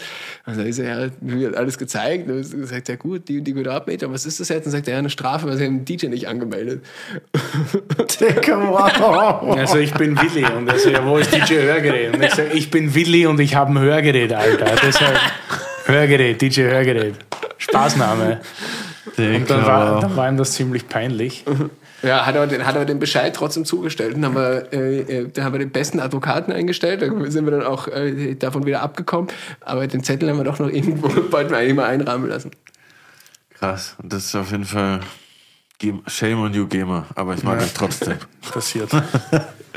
Und ja, ich meine, natürlich bleibst du nicht verschont. Du wirst jetzt hier nur nicht mit Lob überschüttet. Ich würde jetzt auch gerne eine Laudatio. Hey, natürlich war das Lob. Nein, ich meine, er wird nicht nur er mit Lob überschüttet, er muss jetzt auch auf dich eine Laudatio Nee, natürlich ich glaube, es gibt wirklich nichts, was wir uns nicht sagen, weil wir haben eine sehr offene Beziehung. auch in Worten. also ich glaube, wir reden viel. Wir waren ja auch gerade gemeinsam in der Toskana Radfahren und sind 30 Stunden im Auto gesessen. 4000 Du bist auch mitgefahren auf der 4000 Ach. Kilometer miteinander im Auto in vier, fünf Tagen gehabt. Also das ist schon viel Zeit zum Reden und zum Podcast hören auch. Das schweißt auch zusammen. Ja, und- Ja, ja. und- Und, und- deshalb, weiß ich nicht, äh, ich schätze das halt so sehr, dass Shelly halt wahnsinnig gut bei uns die Weinkarte macht, die Weinpflege, halt einfach auf die Kosten schaut, also die perfekte Defense, weißt du, Defense wins Championships und Offense makes the points. Das ist halt, und das ist bei uns, glaube ich, genau das, was eintrifft. So. Mich kennt man halt so als Pony in der Manege. Bin halt immer vorne und unterhalte jeden. Und der Shelly ist halt im Hintergrund und ist leider die undankbarere Arbeit, finde muss ich man wahrscheinlich ehrlich Na, zugeben. und das ist ja genau der Punkt. Ich, ich, ich halte das auch nicht aus, so mit den, dann irgendwie ab, ab einer gewissen Uhrzeit dann so wirklich mit den Besoffenen reden zu müssen, oder die Besoffenen irgendwie jetzt was machen. Kein Bock. Also da bin ich dann, das ist ja genau das, ja. die Ergänzung. Ich wollte übrigens noch mal, ich wollte übrigens noch mal was sagen, zurück zu der Frage. Ich liebe das an Willi und ich glaube, das habe ich ihm noch nie gesagt, dass Willi ist nicht nachtragend. Also wenn Willi auch mal irgendwie schlechte Laune hat. Also wir hatten das jetzt auf dem Trip zwei, dreimal, dass Willi, Willi ist wahnsinnig oft seine Geldtasche aus der, aus, dem, aus der Hosentasche gefallen. Äh, und dann war Willi dann wieder so, mach mich jetzt nicht an, hab keine richtig schlechte Laune. Und dann warte ich halt so fünf Minuten, spiele ein bisschen am Telefon und sagst, ja Willi, guck mal, die wird schon irgendwo liegen im Auto. Dann sagt er, ja, wahrscheinlich. Das ist halt auch genau, was Ich nicht hören will, ich verliere auch darauf weil das ist richtig belastend. Alter. Und dann auf der Reise und dann hast du eh Hassen und Stress. Ja, Und ja. willst du halt genau nicht hören, ja, irgendwo wird die schon auftauchen, weil du willst die halt jetzt haben. Und da flippst halt aus auf da. Aber nee, nachtragend bin ich nicht. Okay, das klingt, klingt nach einer sehr harmonischen Beziehung mit dem gewissen Pep. Ja, genau. Es knistert in der A lot, Kiste. a lot of Pep. Prickelt in den Bauchnabel. Und ihr wisst ja vielleicht, ich hoffe, dass ihr es wisst, ich moderiere ja mit der wunderbaren Brit den Foodie und Brudi Podcast. Da geht es ja um Essen hauptsächlich.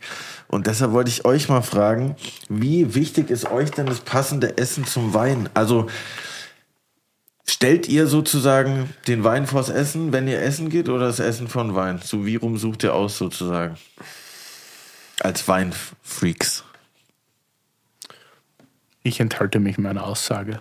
Äh, ich finde immer, es ist so das Schlimmste, was man über einen Wein, über einen Wein per se sagen kann, das äh, ist immer die Aussage, mit dem richtigen Essen schmeckt er. Äh, weiß man schon genau, ist genau so eine Schrift für, für Vollschrott. Ähm, Puh. Äh, die, also ich mache das natürlich habe das lange im Restaurant hauptberuflich gemacht, eine, eine Begleitung ähm, und ein Pairing irgendwie aufzustellen, äh, das dann auch passt, das dann auch gut dazu passt, äh, wo man dann auch irgendwie Spaß hat. Wenn ich allerdings essen gehe, oder ich glaube, da spreche ich auch für Willi, wenn wir essen gehen, dann suchen wir immer, wir suchen erstens schon mal den Laden aus nach der Weinkarte.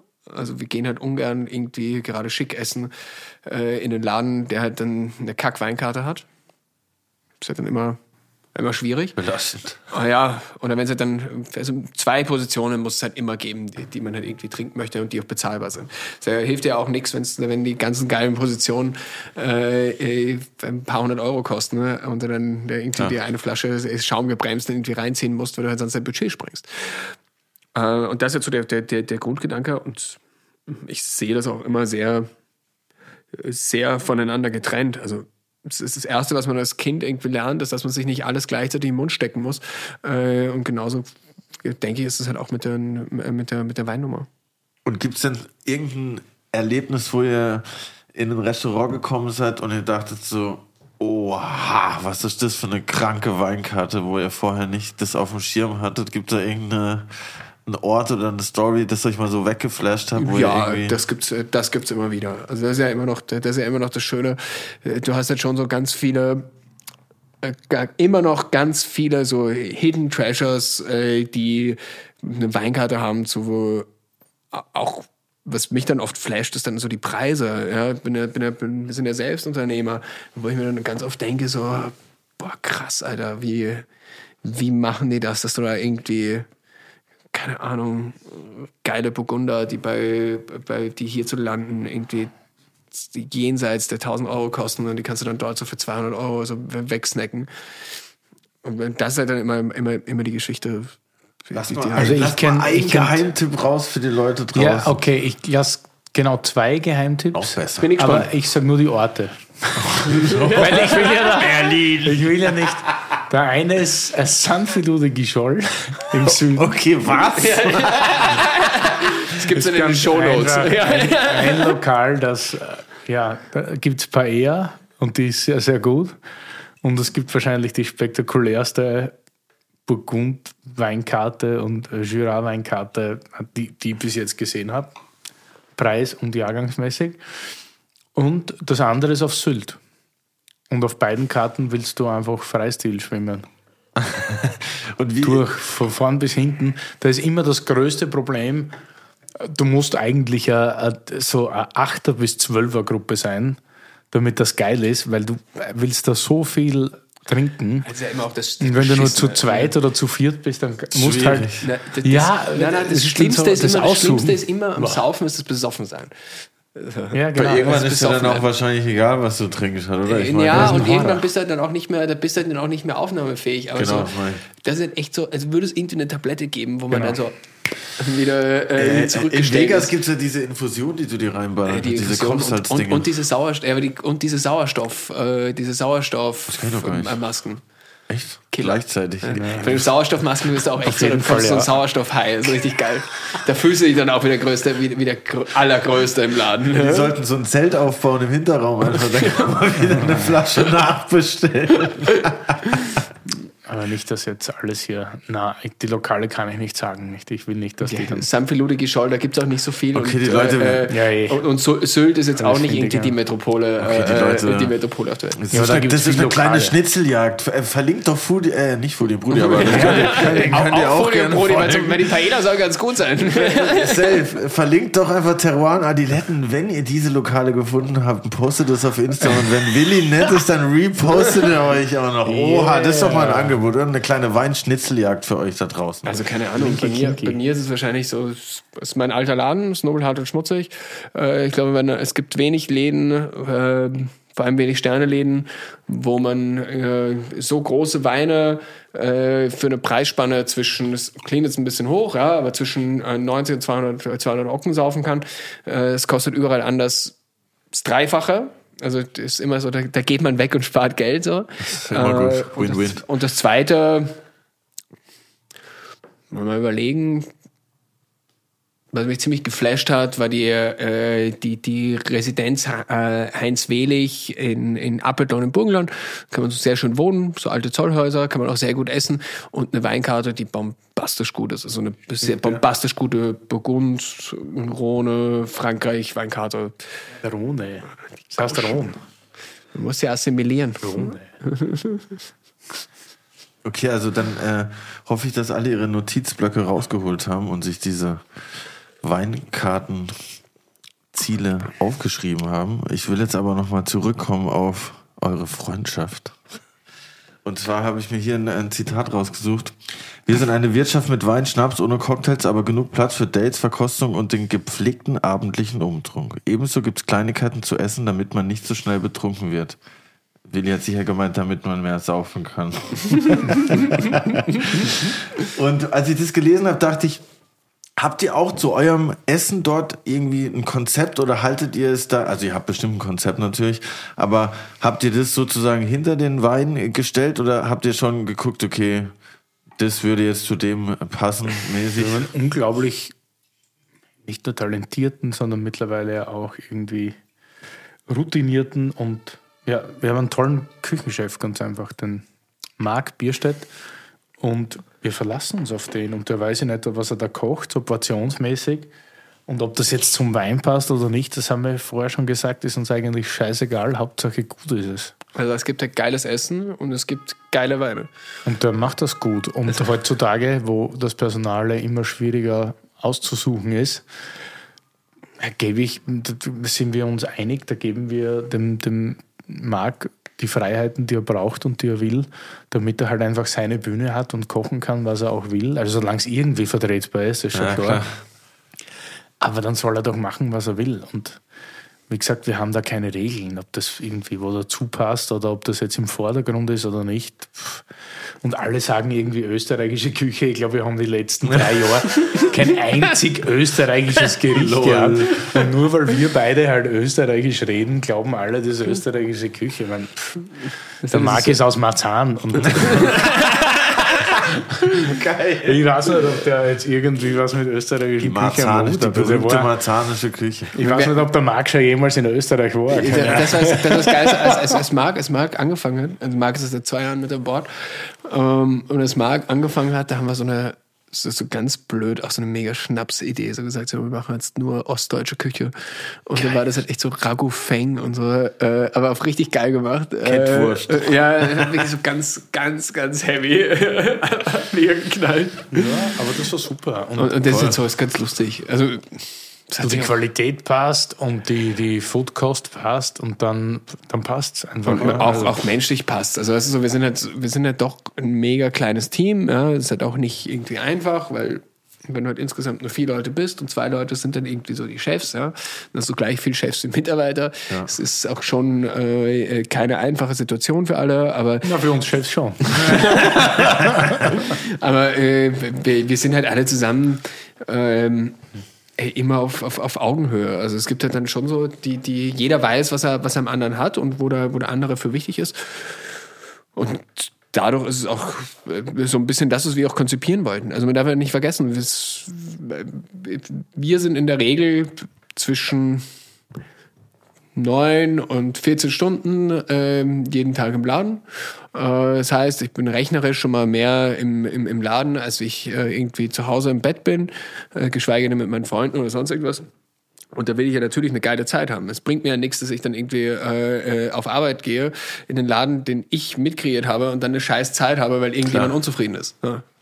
Genau darauf wollte ich jetzt nochmal weiter ko- hinauskommen, weil ich dachte mir, geil, wenn man so einen Laden gründet, dann muss man den ja auch irgendwie einrichten und irgendwie so einen gewissen Vibe da kreieren. Und wie wichtig war euch sozusagen die Einrichtung, der Vibe, was hängen da für Bilder, wie ist das Licht, auf was sitzen die Leute, habt ihr da irgendwie Habt ihr euch da Gedanken gemacht, darauf geachtet oder ist es Über einfach alles. so passiert? Wir Über haben auch alles? über alles, wir haben auch alles erstritten.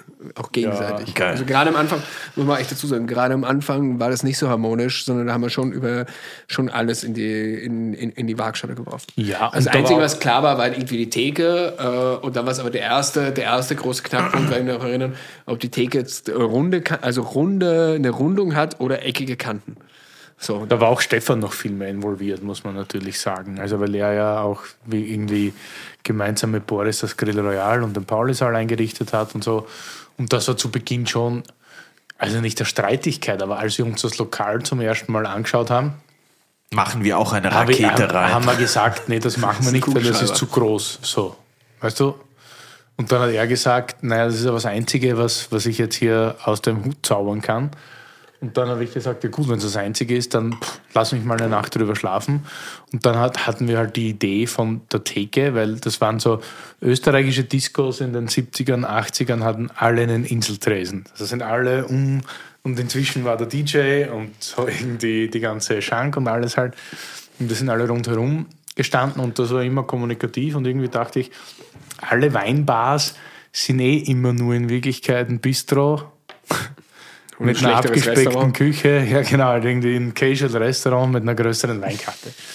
Und dann war halt schon mal das Thema, wir wollen ja wirklich eine Bar, also ma- machen wir halt eine Bar. Und dann haben wir halt so herumgezeichnet und dann äh, Stefan damit konfrontiert und er so, ja, nee, das machen wir so nicht.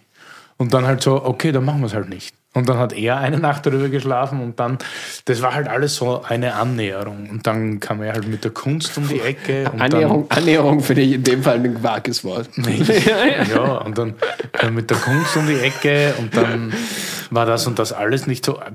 Es waren halt sehr viele Kompromisse, aber wir haben uns schon sehr viel Gedanken gemacht. Also- und das war auch lang. Das war ja von März, das Ganze ging im März oder, oder Februar los, die Baustelle und die eine. Und wir haben aufgesperrt Ende, Ende August, Anfang September. Und ich glaube, es ist auch so wichtig dran, also wie Willi beschreibt das sehr richtig. Ähm, wir haben ja da, jeder der Beteiligten hatte da irgendwie das Messer zwischen den Zähnen. Äh, und wenn man sich dann auf was geeinigt hat, dann hat man das nicht gemacht, was der kleinste gemeinsame Nenner war, sondern weil man die anderen Parteien wirklich davon überzeugen musste, dass das das Richtige ist. Und äh, da- das sieht man auch, äh, da- das Ergebnis sieht man auch bis heute.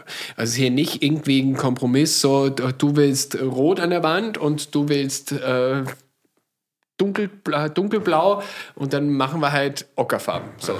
Sondern äh, das war schon das war schon so, so ein Ziehen in alle Richtungen und sehr viel, sehr viel Verhandlungsarbeit. Das hat schon gepasst. War auch eine sehr wichtige Erfahrung. So ein bisschen. Und wir haben ja jetzt drei Jahre offen und wir hätten jetzt nicht, also wir haben einmal jetzt, glaube ich, ein, ein, äh, zwei Arbeiten umgehangen oder ausgetauscht miteinander, aber sonst ist halt nichts zu tun. Und das ist halt schon, weil du siehst ja andere Lokale, die alle halben Jahr ihr Konzept irgendwie ändern oder das und das. Und da ist halt einfach nichts zu tun und das ist schon scheiße angenehm, wenn du wenn du dich darum Voll, nicht kümmern musst und dich immer noch wohlfühlst, so nach drei, weil wir sind ja doch, wir verbringen ja doch viel Zeit da drin. Eben, wie du sagst, wenn du jeden Tag so lange das da ist bist, super. ist ja auch wichtig, dass du dich, dass muss ich auch ja nicht- irgendwie ja, wie dein Wohnzimmer sein. genau, nicht sagst trink aus mal bitte. Ha? Voll, ob's, ja, okay, gut, tut mir leid. Und war es von euch von Anfang an so eine Grundsatzentscheidung, okay, no Cocktails, never ever. Ja, das Problem ist halt so, die, die, äh, da war ich sehr dahinter. Ähm, die Nummer ist halt die. Wir, unser Anspruch ans, ans Weinthema ist ein relativ perfektionistischer ähm, und wenn äh, nicht perfektionistisch, dann zumindest äh, eine gewisse Idee, die wir mit und die wir weitergeben, die auf, eine, auf einem sehr hohen Level spielt. Sobald du äh, äh, Cocktails mit dazu machst, kommt das Handwerkliche mit dazu. Wir sind beides keine, wir sind beides keine Barleute, also beides keine Mixer. Berlin ist die Stadt zurzeit, der, ist generell die Stadt der, der schlechten Negronis. Äh, und dann so die, die 300.000. Bar zu sein, die dann irgendwie einen semi-guten Manhattan macht und einen, und einen halbwegs trinkbaren Negroni. Coolen Moskau Mule. Und ein Moskau Mule, darauf habe ich, habe ich ja keinen Bock. Außerdem ist es auch eine wirtschaftliche. Also, für gesagt, wir sind ein kleines Team. Wenn ich einen Negroni mache, braucht ein Mitarbeiter für einen scheiß Negroni 90 Sekunden. Ja. Wenn, ich ein, Glas, wenn ich ein Glas Wein einschenke, brauche ich 15 Sekunden. Und doppelt langsam. Und, und, und das ist halt so, das muss man sich dann auch, auch irgendwie mit dazu rechnen. Also wir haben, wir haben schon prinzipiell den Anspruch, äh, dass wir den, dass wir den Kredit äh, äh, zurückzahlen und dass wir äh, am Ende des Tages ein wirtschaftlich funktionierendes Unternehmen sind. Das darf man ja auch nicht vergessen. Es klingt jetzt irgendwie alles lustig, was wir machen und alles schön, so zwei Freunde, haha, und ein bisschen Wein saufen. Äh, aber am Ende des Tages äh, versuche ich äh, äh, oder will ich halt nicht in die Bredouille zu kommen, äh, dass ich mir überlegen muss, wie ich meine Mitarbeiter bezahle. Ja, und du kannst ja Business, auch klar. kein Schnitzeltruck mit dem besten Burger sein, weißt du? Du bist halt eine Weinbar, Oder die Pizzeria mit dem Döner. du bist halt eine Weinbar Aber und du bist Dönerpizza geht, eine, die beste und, Dönerpizza wäre nicht mal geil.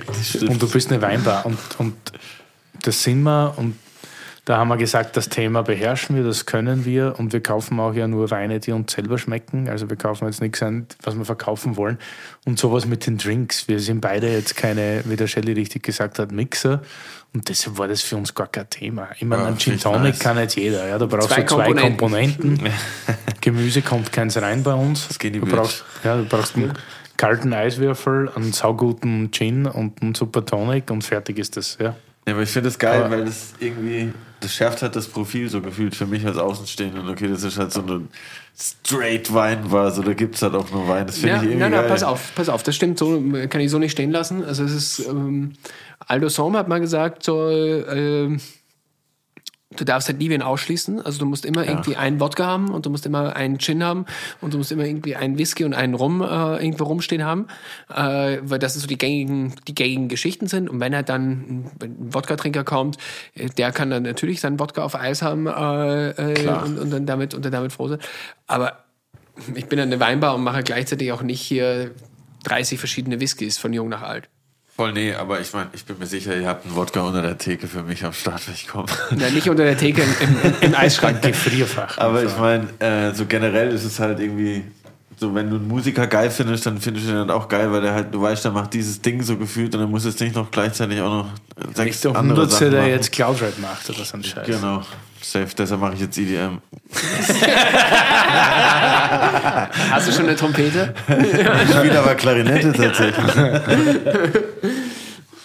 Aber ja, sehr interessant. Ähm, was ich noch irgendwie spannend fand, was würdet ihr denken, was wäre anders, wenn die Freundschaft in Wien wäre? Die Wenn Preise was werden wär? höher. Wenn die Freundschaft in Wien wäre. Dann wären wir schon lang äh, bankrupt. Warum? naja, Berlin funktioniert deshalb so gut als Stadt der Weinbar, weil sie so weit weg ist vom Weinanbaugebiet. Du bist Okay. immer nur, naja, das ist schon eine, eine Location-Geschichte, weil in Wien fährst du. Na, servus. So schlecht ist der Wein gar nicht. Mittelstation, Mittelstation. Nee, äh, die Sache ist, wenn du, wenn du nur eine halbe Stunde ins Weinbaugebiet hast oder eine Stunde mit dem Auto, fährst du zum Winzer und dort macht halt jeder von den Winzern gern so ein Nebenbeigeschäft.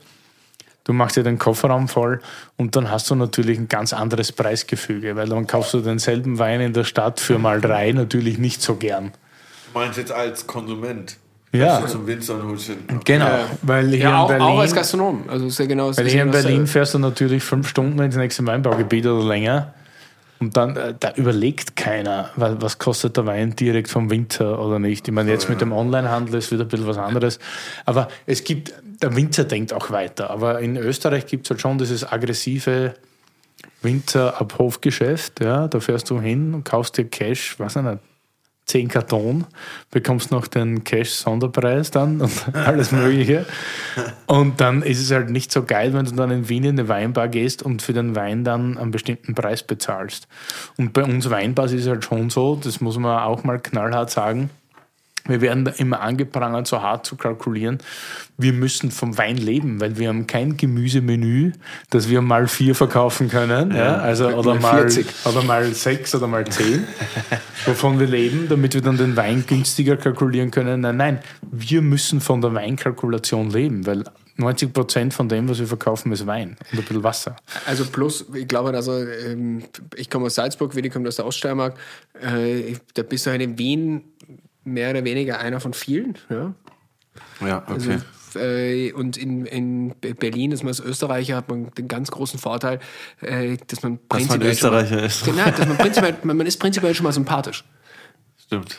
Also der Österreicher, der, der Österreicher, der in Berlin ist, hat prinzipiell schon mal so den, den, den Anstrich in der Gastronomie. Erstens so das, das, Qualita das Qualitative, den qualitativen Background.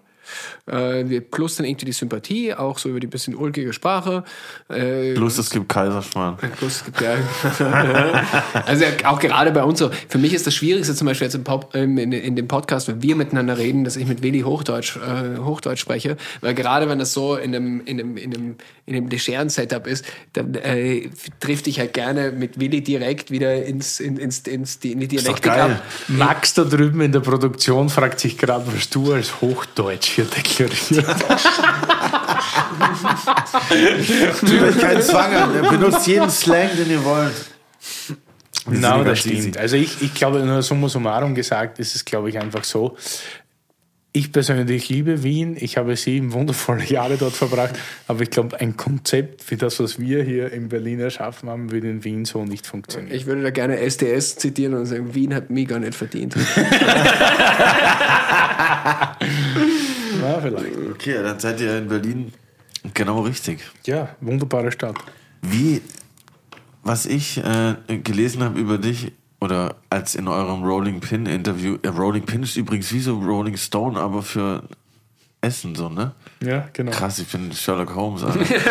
Ähm, äh, ich habe dann ein Interview von euch gelesen, aber ich hatte leider kein Abo davon, deshalb hat es dann abgebrochen. Aber das, was ich noch lesen konnte, war, du wolltest ja eigentlich nicht nach Berlin, du wolltest ja eigentlich nach San Francisco. Ja, genau. War das schon, wo ihr euch, kannt ihr euch da schon? oder war das Nein, davor? früher, viel früher. Ach, krass, ich war okay. nach dem Abi sieben Jahre in Wien und dann habe ich dort Leute kennengelernt, die, die gute Connections hatten in die US of A zum Governator quasi. und da wollte ich halt auch hin. Und damals war Rajat Paar noch, das war so ein Top-Sommelier aus ein paar super Betrieben, unter anderem das RN74, das war der Betrieb mit der Burgunderkarte schlechthin und da wollte ich unbedingt Sommelier sein. Und da hatte ich ein Jobangebot und ich habe auch mehr oder weniger den Vertrag unterschrieben. Aber äh, die brauchen immer eine gewisse Sicherheit, also mindestens 18 Monate, dass sich eine Arbeitslizenz auszahlt. Aber als Österreicher bekommst du immer nur ein sechs Monate Visum, dann wieder ein sechs Monate Visum und dann kannst du ansuchen auf das lange Visum. Und das hat sich halt nicht gedeckt, weil die haben gesagt, wenn du nur ein sechs Monate Visum bekommst, kann es sein, dass, dass die das dann nicht verlängern und dann, ja, dann ist das alles irgendwie aufgelöst gewesen. Da hatte ich aber schon den Job in Wien gekündigt, die Wohnung aufgegeben, das Auto verkauft und dann, dann ja genau, dann ging ich nach Schleswig-Holstein. Auch gut. Deutsches San Francisco, würde ich sagen. Genau. Bisschen kühler. Aber der Nebel war da auf jeden Fall.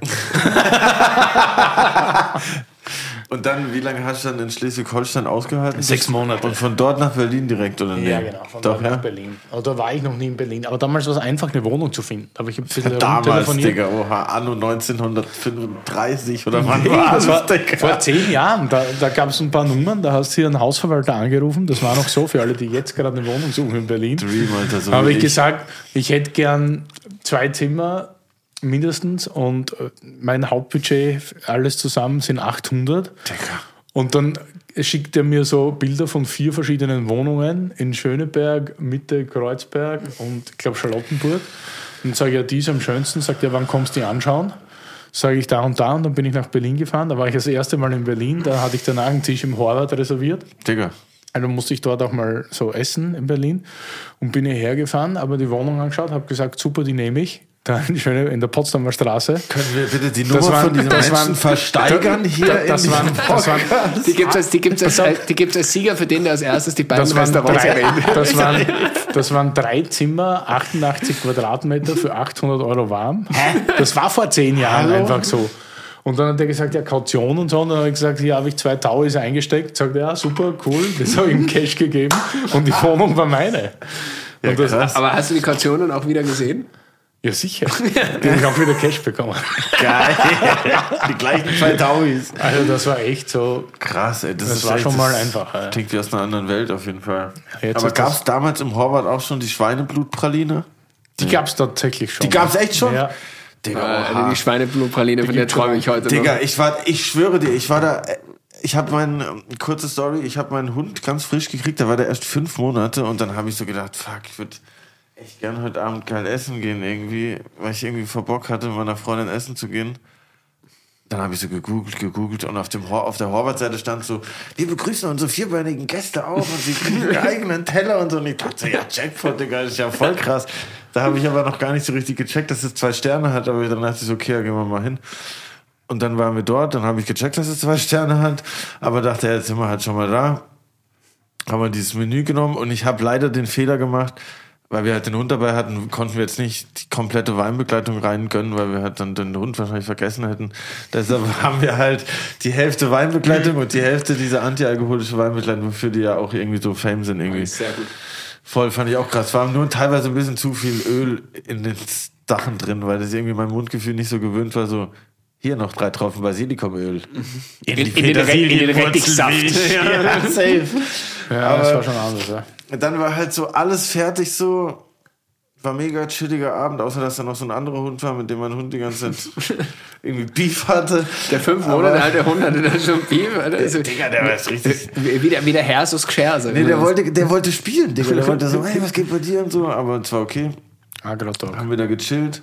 Dann war alles vorbei und ich dachte so, boah, richtig geil, hab bezahlt. Dann kommt die halt an mit diesem, hey, wir haben aber jetzt noch was nach dem, nach dem, nach dem, nach dem Nachgang. Hier, die Schweineblutpraline. Und du musst es richtig schnell essen, weil sonst gerät das Schweineblut. ich hab davor, nachdem ich bezahlt habe, ich nochmal raus mit dem Hund, hab mir kurz noch einen reingeraucht, ne, komm so rein, so überall, dann kommst du an, du musst ganz schnell essen, das Schweineblut gerinnt, sonst nicht so. Bruder, meine Freundin sitzt mir so gegenüber, die hat gesagt, so mein Face war so, fuck, was mache ich jetzt? Ich muss es ja essen irgendwie. Aber es hat den Hund dabei. ja, Alles stimmt. gut. Ich wollte es eigentlich ihm geben, aber ich habe es dann gegessen und es war, okay. es war auch eigentlich nice, aber dieser Gedanke, dass die mir das noch so präsentiert hat, jetzt trink's mit dem Schweineblut. Ja, muss, das Viech war so, okay. Bruder, hoha, das war schon echt krass. Aber ich habe meinem Hund die ganze Zeit Leberwurst unterm Tisch gegeben. Du hättest auch sagen können, geh weg, Satan. Wie schmeckt der Wein eigentlich? Der Wein ist sehr gut. Ich, ich sehe ein sehr farbenfrohes Etikett. Was, was könnt ihr mir darüber erzählen? Über den Fasching? Ja, Willi, was kannst du uns darüber erzählen? erzählen? Willi, kannst du mal dein T-Shirt ausziehen? Boah, Das- hast du hier so ein fasching Nein, ich Nein, sagen- nein, nein, hast du nicht gewusst. Willi, Willi hat ein ganzes Backtail. Wenn, wenn wir schon, wenn wir jetzt schon mal eine Folge Backtail. über uns machen, dachte ich komplett, wir machen die totale Enthüllung. Geil. ja, ich habe auch mal mit einem Freund aus Österreich tatsächlich äh, Blaufränkisch produziert. Oha! Das eigener Produktion quasi. Südburgen, nach einer Stunde ziehst du endlich die Hose feinster südburgenländischer Eisenberger Blaufränkisch. Aus Okay, Moment, ich muss das kurz vorlesen. Weintrinken soll in erster Linie Spaß machen. Das finde ich schon mal einen sehr starken Satz für ein Etikett. Der Blaufränkisch von der Ried Fasching, ich hoffe, ich spreche es richtig aus, Ja, burgenländisch richtig. Fasching, macht in diesem Sinne seinen Namen alle Ehre und steht für typisch südburgenländische Trinkfreude pur. Prost. Ja, Shoutout, Mic Drop. ja. Und war zu der Zeit, als wir das auf den Markt brachten, der teuerste Blaufränkisch Österreichs. Double Mic Drop. War wichtig. Dafür haben wir sehr viel zum selber trinken. nee, wir haben viel verkauft, das war super. Aber wenn du dann halt nie so dabei sein kannst bei der Weinernte und so, ist das irgendwie nicht so lustig. Aber das war ein Projekt vom Reinhold Krutzler, vom Hans-Martin Gesellmann und von mir. Und hat uns über mehrere Jahre sehr viel Spaß gemacht. Schon zu deiner Berliner Zeit? Nee, davor. Das war davor noch, ja. Aber ich muss sagen, hands down, heute der beste Wein. Geiler Wohl- wohl Blaufränkisch, bekommst. gell? Richtig, richtig. Haben wir eigentlich schon mal angestoßen heute? Nee, das muss man hier. Ja, vorsichtig, das sind Saltogläser, die halten nicht so viel Wir aus. wollten schon was aus. Geil, ich sehe, ihr versteht euch. Haben wir noch was? Eigentlich wollte ich nur sagen, dass ich es sehr schön fand, dass ihr beide heute hier Frage und Antwort gestanden habt bei Terroir und Adiletten. Ich bin Curly, der Weinamateur. Ich habe tatsächlich noch eine Frage an dich, Curly. Ja, immer raus damit. Wie, wie wird das jetzt so eigentlich alles? Wie ist das mit dir so? Warum, warum trinkst du gerne Wein? Woher kommt dein Weinding eigentlich? Und Also ich muss sagen, früher dachte ich immer so, boah, Wein halt, okay, portugiesischer Spätweiß, Herbst, Dingsbums aus dem Rewe, aus der ganz untersten Kategorie, war so für mich einfach ein Mittel, um irgendwie stark zu werden. Und dann irgendwann hat mich mein Hobby Stevie G mal mit äh, zum Essen genommen. Shoutout. Shoutout auf jeden Fall. Und hab mir da was vor die Nase gesetzt, wo ich tatsächlich so ein Magic Moment hatte. Ich kann dir leider nicht mehr genau sagen, was es war. Aber es war ein weißer Wein und der hat. Ich habe den getrunken und so 20 Sekunden später hat so von hinten so ein so eine Peitsche gegeben, dass ich so dachte, Digga, was ist das doch nicht dein Ernst, dass das so schmecken kann? Und dann an dem Abend haben wir drei, vier Dinge getrunken, wo ich dachte, wow, das ist krass. Das war wie wenn jemand mit der Farbe gemalt hat, die ich habe davor noch nie gesehen habe. Und dann dachte ich so, ey, ist eigentlich chillig, wenn es dazu auch noch was Gutes Also zu hat essen dich das so richtig erwischt dann. Komplett. Ja, voll. Also ich meine, ich fand es halt irgendwie geil, auch dann zu sehen, dass du halt auch für einen Zehner in einem Weinladen was Nices kriegst, womit du die WG-Homies daheim irgendwie komplett wegflashen kannst. Und irgendwie habe ich auch das Gefühl, ist wahrscheinlich auch Einbildung, aber dass es irgendwie auch ein geilerer Rausch ist, wenn du gute Weine trinkst, wie wenn du dir halt den, die vier Flaschen drei Euro Späti-Wein zu dritt teilst. So ist es irgendwie gefühlt irgendwie ein anderes Ding. Und diese Geselligkeit, dass man halt einfach, was wir hier machen, so viel darüber reden kann, ist halt einfach irgendwie voll die Win-Win-Sache. Also ich kann mir irgendwie nichts Niceres jetzt vorstellen, wie halt auch mit Leuten, die noch weniger Ahnung haben als ich, dann zu sagen, ey, guck mal hier, das ist ein Kavi, das ist voll nice eigentlich und ballert gar nicht so rein. Und das hier ist aber ein bisschen was anderes. Also ich find's geil, sich da halt irgendwie so ein bisschen mehr Wissen anzueignen und das halt nicht nur so theoretisch, sondern wie ihr halt gesagt habt, auch sich da einfach mal so ein bisschen durchprobieren. Aber ich finde es ja auch super, weil wenn wir dann äh, Gäste aus Württemberg haben, haben wir ja dialekttechnisch also Ja, ja äh, bei, bei, bei, bei Gästen aus Württemberg kannst dann du da sitzen, wo Curly jetzt sitzt. Ey, ich bekomme eigentlich von der Schweizer Grenze, dann habe ich in Stuttgart gewohnt, in Karlsruhe gewohnt. Deshalb habe ich halt so einen richtigen Bastard-Dialekt. Ich könnte doch Schweizerdeutsch schwätzen, kommt verdammt normal, aber das wird ja auch nicht raten. ich der Mann. Nee, aber ey, mich freut's einfach, in das Ding reinzuschlittern irgendwie, weil die ganze Fahrt macht auf jeden Fall richtig Spaß und ich lerne jede Folge was dazu. Ja, kannst jetzt gleich nochmal was lernen, wenn du jetzt nochmal reinriechst. Äh, da hast du jetzt den Korken. Ah, wir haben- schön Kork. Also wir haben den, den, den, den Korken, wo wir nicht gewusst haben, ob es korkt oder nicht, äh, von dem Wein, wo wir nicht gewusst haben, ob das korkt oder nicht, habe ich ihm ein Glas Wasser gegeben und jetzt einmal ein bisschen stehen lassen und das Ganze jetzt im Weinglas mit dem, mit dem Wasser schwimmen und dann riecht man halt so diesen, diesen Nasse Pappe. genau, Trichloranisol-Ton dann auch gut raus. Safe. Zum Glück hat nur eine Flasche heute gekorkt von denen. Danke fürs Interview. Ja, danke euch, dass ihr hier wart. Ich hoffe, ihr schaltet nächste Woche wieder ein, wenn es heißt Terroir und Adiletten. Bakiletten. Cheerio. Prost.